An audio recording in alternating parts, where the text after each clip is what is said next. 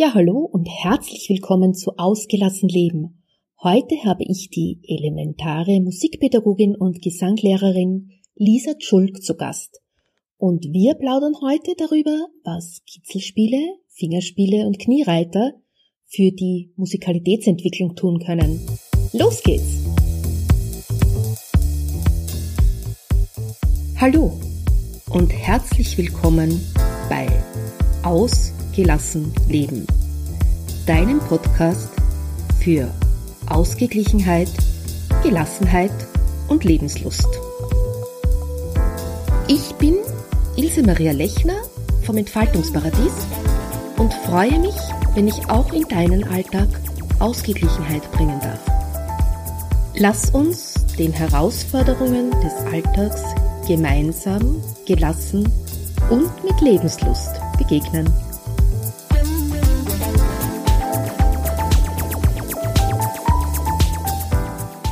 Ja, hallo, schön, dass du wieder da bist. Wie gesagt, heute geht's um Kniereiter, Fingerspiele und Kitzelspiele, beziehungsweise auch Massagespiele. Und ich habe heute Lisa Schulk zu Gast. Lisa ist Gesangslehrerin und elementare Musikpädagogin. Sie macht Kinderkurse für Kinder von acht Monaten bis drei Jahren und von drei Jahren bis vier Jahren und die Kurse sind gemeinsam mit Eltern.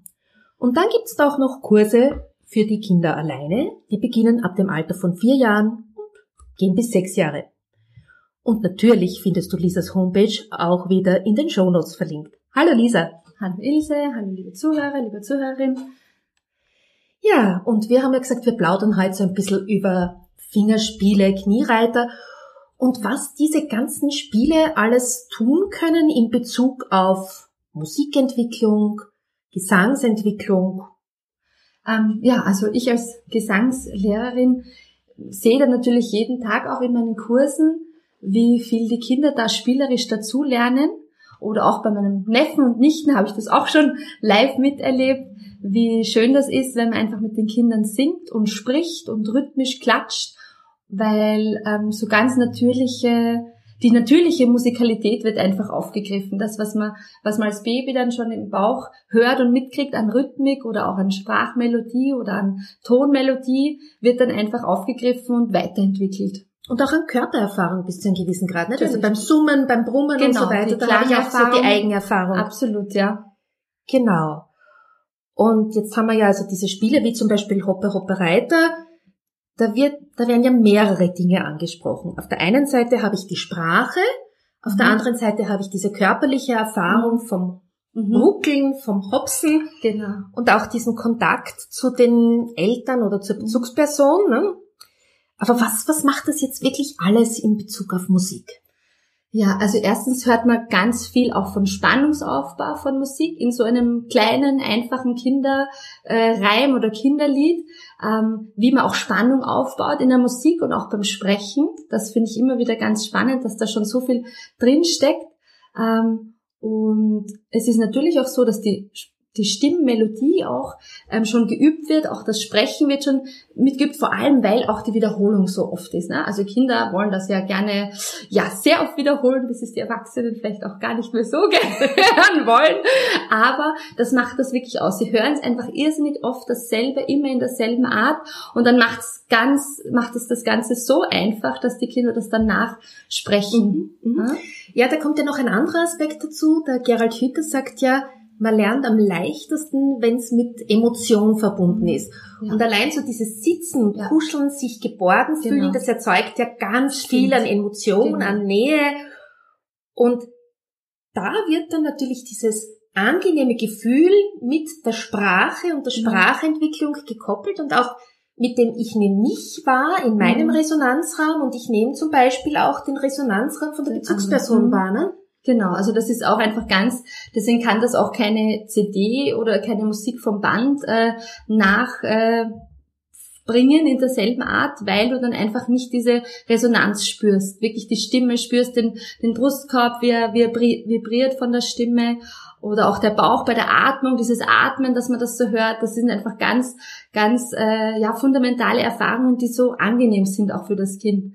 Und auch weil du gesagt hast, bezüglich Sicherheit, es ist auch so schön bei diesen Kniereitern immer, dass ja immer dieser Moment ist, dieses, dass man jetzt dann quasi plumpst, runterplumpst. Ja, ne? Aber und das ist einfach so eine schöne Erfahrung für die Kinder und dann nachher wieder in dem sicheren und jetzt geht's wieder weiter sozusagen, ja, im sicheren Sattel und dann kommt wieder der spannende Moment. Also deswegen finde ich Kniereiter auch so so toll. Ja, ja weil die auch so dieses dieses Gefühl der Geborgenheit mhm. haben, also der, der kontrollierte Kontrollverlust ja. quasi. ja, stimmt. So könnte man sagen, ja. Ja, was ja noch ist bei all diesen Spielen, also auch bei den Fingerspielen, wenn man jetzt sagt 1, 2, 3, 4, 5, 6, 7 oder so, mhm. da ist ja sehr viel an Rhythmik drinnen, mhm. aber auch an Erfahrung von diesem Grundschlag, der ja dem Herzschlag mhm. sehr nahe kommt. Ne? Ja, genau. Also das ist einfach, das kann man auch immer wieder beobachten, wenn das wirklich in diesem Rhythmus ist vom Herzschlag, dieser Grundschlag, dass es so einfach ähm, ja, so ein angenehmes Gefühl in, in, in uns allen dann auslöst, ja, wenn man in diesem Rhythmus spricht. Und ähm, ja, das tut einfach, tut einfach sehr gut. Und natürlich, wenn man dann auch weitergeht im Sinne von Musikalität, ähm, ist es einfach so wichtig, dass man diesen Grundschlag von, von einem selber in sich selber gut spüren kann. Weil dann kann ich jeden Rhythmus von dem ausgehend aufbauen, die kompliziertesten Rhythmen. Mhm. Wenn ich das aber nicht gut spüren kann, diesen Grundschlag, dann verliere ich natürlich immer die Time, dann werde ich schneller oder langsamer und deswegen ist das auch so, so wichtig, mhm. dass man mhm. das gut spüren kann. Ja.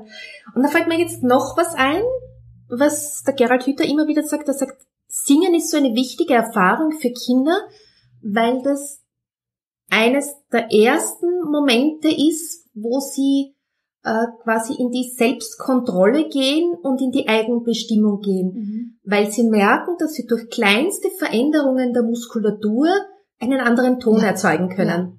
Genau. Also das kann man ja auch oft bei, bei kleinen Babys schon beobachten, mit was für einer Freude sie Laute ausprobieren. Ne? Ja. Und, und auch wie die Reaktion drauf ist. Ja, Also es ist ja so spannend und auch so, wenn man sieht, wie sie mit der Lippe oder mit, den, mit, den, mit der Zunge probieren, schon irgendwas zu formen und was kommt dann raus. Man sie so ja, genau, anfangen, ja. ja. Ist, man könnte meinen, ja, die machen das jetzt nur so, aber es ist einfach wirklich von einem Üben von, aha, was kommt da raus? Und, und mhm. das ist ja ist auch einfach ganz toll, wenn man das weiterformt dann. Ja. Und es hat ja auch ganz viel mit Körpererfahrung, mit Eigenwahrnehmung zu tun. Also man merkt es ja zum Beispiel, wenn man Kinder in einen Turnsaal hineinlässt. Mhm. Und wenn du so Dreijährige in einen Turnsaal lässt, dann ist das erste Mal, dass die Kinder laut schreiend durch die Gegend laufen. Genau. Und wirklich einmal durch den Schall den Raum erkunden. Ja, ja und genau. Also mit den Schritten und aber auch mit dem Schall. Wie kommt er zurück? Also mir kommen es fast manchmal vor wie kleine Fledermäuse. das stimmt. Da hat sicher, es ist sicher was dran und es ist ja auch wirklich so, dass diese Erfahrung von eben Lautäußerung und Bewegung und Musik in dem und Rhythmus in dem Alter einfach immer zusammengehört. Ne? Das kann man nie, nie trennen. Ja. ja. Deswegen ist dieses Laufen und eben dann laut rufen und dann hören, aha, wie klingt das da, ist so eine tolle Erfahrung. Und klingt es in einem kleinen Raum anders als in einem großen. Genau, ne? genau. Ja, ja. Auch das Spiel jetzt zum Beispiel beim Spazierengehen mit dem Echo ist ja für Kinder ja, unheimlich spannend. Ist, genau, im, genau, in einem ja. Tunnel schauen, aha, ja, wie klingt das, wie kommt das zurück? Ja, ja. Äh, was mir noch einfällt in dem Zusammenhang ist, dass ja einige Eltern Bedenken haben. Sie singen nicht gut genug oder sie machen das nicht richtig. Mhm. Wie ist da dein Zugang dazu? Ja, also ich erlebe das eigentlich relativ oft, dass äh, Eltern sagen, ja, na, sie würden ja eh gern singen, aber sie können ja nicht singen und naja, dann lassen sie es lieber gleich, ja, weil das bringt ja nichts. Und das sage ich schon, also wenn man in sich selber ein bisschen den Drang spürt, da auch sich ein bisschen auszudrücken, dann ist das doch die schönste Möglichkeit, das mit den Kindern wieder auszupacken, ja, auch diese, diese eigene kindliche Freude am Entdecken der Stimme. Ja, da geht's ja nur darum, überhaupt mal die Stimme rauszulassen, auszuprobieren. Und die Kinder sind dann sowieso begeistert davon oder fasziniert. Was kommt da bei dem anderen raus? Ja. Die bewerten das ja noch nicht so, wie wir das jetzt vielleicht tun. Oder wie man es oft selber bei sich selber sehr streng beurteilt und sagt, na ja, genau. ich kann ja gar nicht so gut singen. Sondern es einfach tun und es ist schon ja auch eine Übungssache, ja, wie ich immer sage. Also ich meine, wenn man wenig singt oder wenig auch rhythmisch spricht, dann ist es am Anfang vielleicht ein bisschen ungewohnt oder man hat das Gefühl, ah ja, da habe ich jetzt zu hoch begonnen und das wird jetzt dann ist nicht mehr so schön. Aber es ist einfach ein, ein Entdecken auch der eigenen Stimme. Und je öfter ich das mache, desto leichter wird es mir auch fallen, desto mehr finde ich auch in den Tonklang, der für mich angenehm ist, ob das jetzt bisschen tiefer ist oder heller ist. Und das ist auch wichtig, dass man dann das so in der Tonlage macht, wie es für einen selber angenehm ist. Weil dann ist es auch für die Kinder spannend zuzuhören und dann mhm. macht es einem auch selber einfach mehr Freude. Naja, und da kommt ja noch dazu, dass man, also wenn man alleine singt mit dem Kind, ja nicht auf jemand anderen Rücksicht nehmen muss, wie zum So Beispiel in einem Chor. Das heißt, Genau. wenn ich das in einer anderen Tonlage singe, Macht ist es ja vollkommen in Ordnung. Genau, genau. Ja, ja. Also da kann man wirklich ganz frei sein und sich das so wählen, wie es für einen selber angenehm ist. Und genau. Ja, vor allem habe ich die Erfahrung gemacht, dass so Musik, Lieder und auch so Kniereiter und so weiter in ganz vielen Situationen mit Kindern hilfreich sind, wenn sie mal nicht so wollen, wenn es mal keinen. Spaß mehr macht, äh, wenn sie schon müde sind, also zum Beispiel beim Spazierengehen, Mhm. wenn meine gesagt haben, Ma, das ist so weit und ich mag nicht mehr. Wenn wir zu singen begonnen haben, konnten sie dann auf Ja. einmal noch Kilometer weit ja, gehen. Das ist wirklich so. Oder auch so diese, diese Dinge wie, wie Aufräumlieder oder so. Äh, wenn, na, Aufräumen macht keinen Spaß. Ja, Mhm. stimmt, Aufräumen macht keinen Spaß. Wenn ich es aber dann mit solchen Sachen wie einem Lied oder einem Mhm. Spruch verknüpfe, dann ist es schon wieder was ganz was anderes, dann ist der Zugang ein anderer, dann ist auch dieses, dieses Lustprinzip ein bisschen getriggert Ja.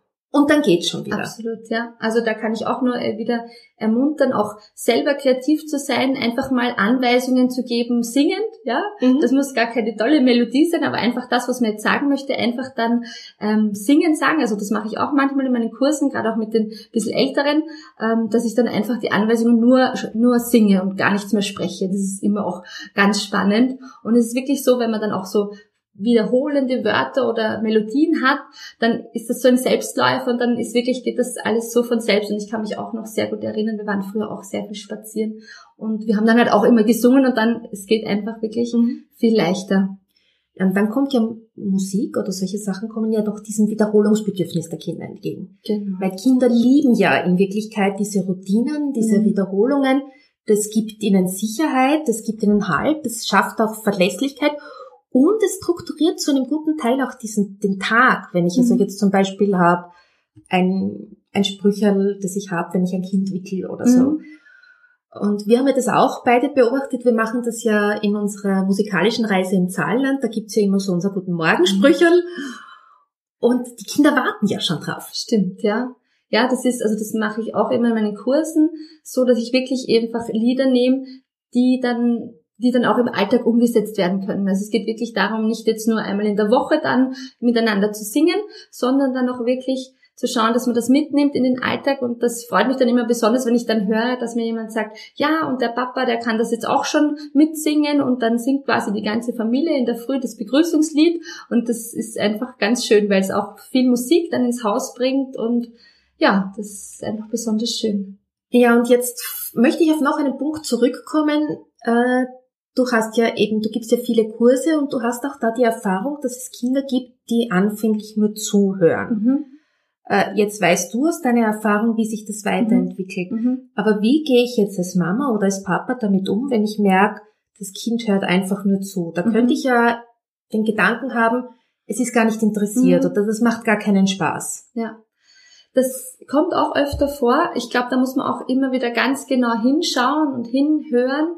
Ähm, es gibt hin und wieder sehr selten wirklich Kinder, die zum Beispiel ähm, sehr schnell, ähm, wie soll ich sagen, die die Melodie auch sehr stark wahrnehmen und wenn das dann ein bisschen zu laut ist zum Beispiel, dann ist ihnen das wirklich zu viel und dann könnte man annehmen, sie mögen keine Musik und so. Aber ich glaube, da geht es wirklich darum zu schauen, wirklich zu differenzieren, welche Art von Musik ja, ist für dieses Kind oder welche Lautstärke oder welcher Spruch. Ja, dass man da wirklich sich ein bisschen auf die Suche auch macht. Auf der anderen Seite gibt es sehr viele Kinder, die einfach das wirklich passiv wahrnehmen, also augenscheinlich passiv, aber innen drin passiert total viel.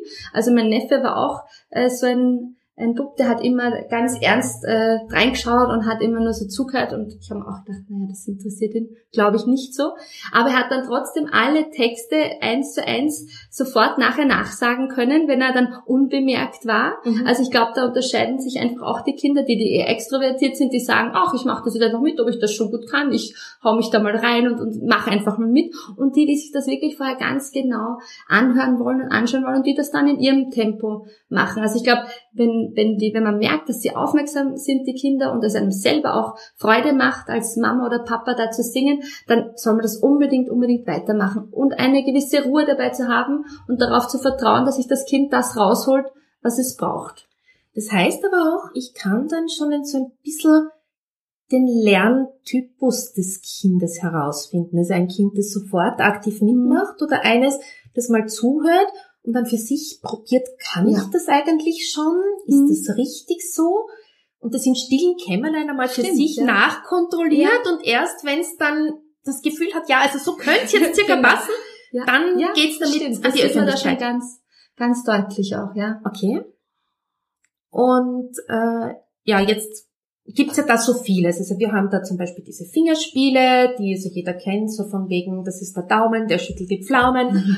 Dann haben wir die Kniereiter wie Hopper Hopper Reiter. Dann gibt's ja diese, diese Kitzelspiele, die mhm. sehr oft mit Musik verbunden sind. Mhm. Ich denke da zum Beispiel an die zehn kleinen Zampelfinger. Mhm. mhm. Mm, was haben wir denn da noch? Ich überlege gerade.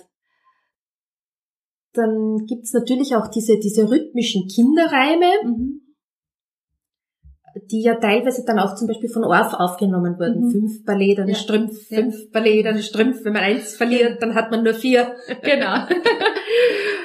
ähm, und da merkt man schon, dass ganz verschiedene Dinge angesprochen werden. Auf der einen Seite habe ich den Rhythmus, auf der anderen Seite habe ich die Aussprache, die Tonalität, ähm, die Variation der Stimme, mhm. also laut, leise oder auch mal in, in der Spannung anders, wie du mhm. zuerst so schön gesagt hast, man kann da so richtig eine Geschichte mhm. quasi machen mhm. aus diesem Kniereiter. Ja.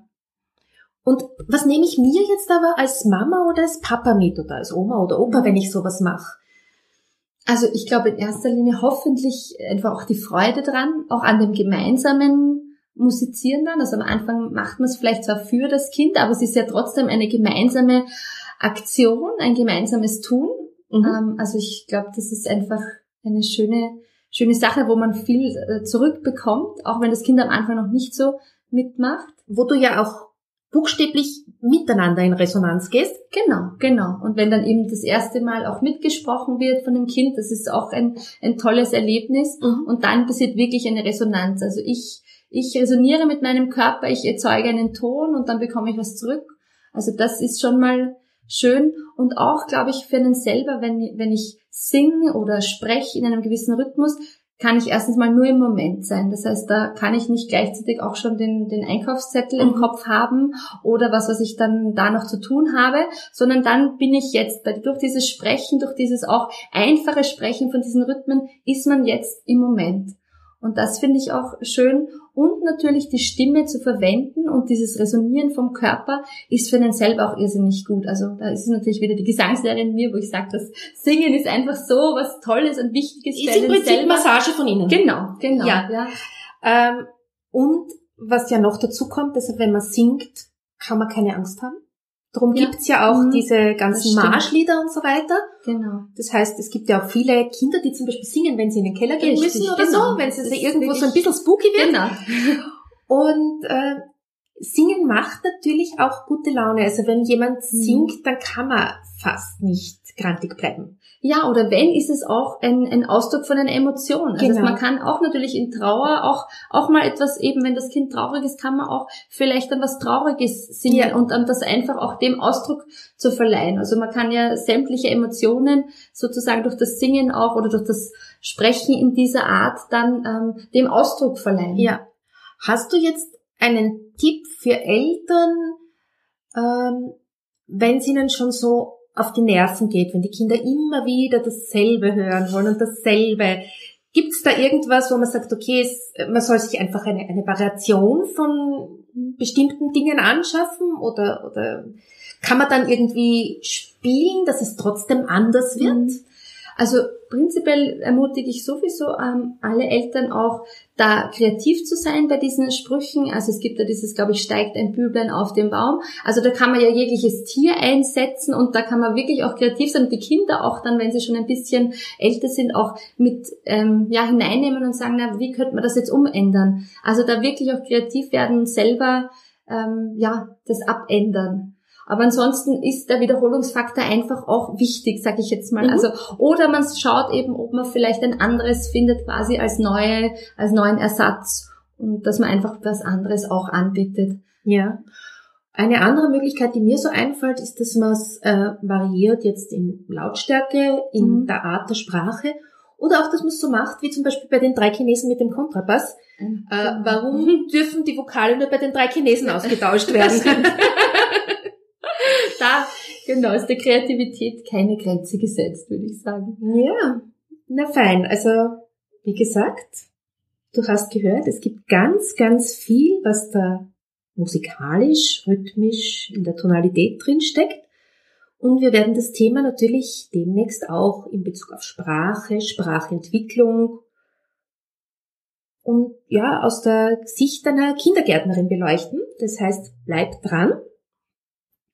Wir wollen uns jetzt von dir verabschieden. Ähm, ja, wir haben auch auf unsere musikalische Reise im Zahlenland hingewiesen. Die wird natürlich auch verlinkt. Ja, und es bleibt uns eigentlich nichts anderes übrig, als zu sagen, tschüss, bis zum nächsten Mal. Tschüss.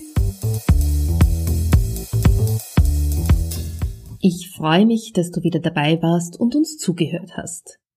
Ja, ich finde ja, dieses Thema birgt so viel in sich und ich bin schon ganz gespannt, was unsere nächsten Expertinnen erzählen werden.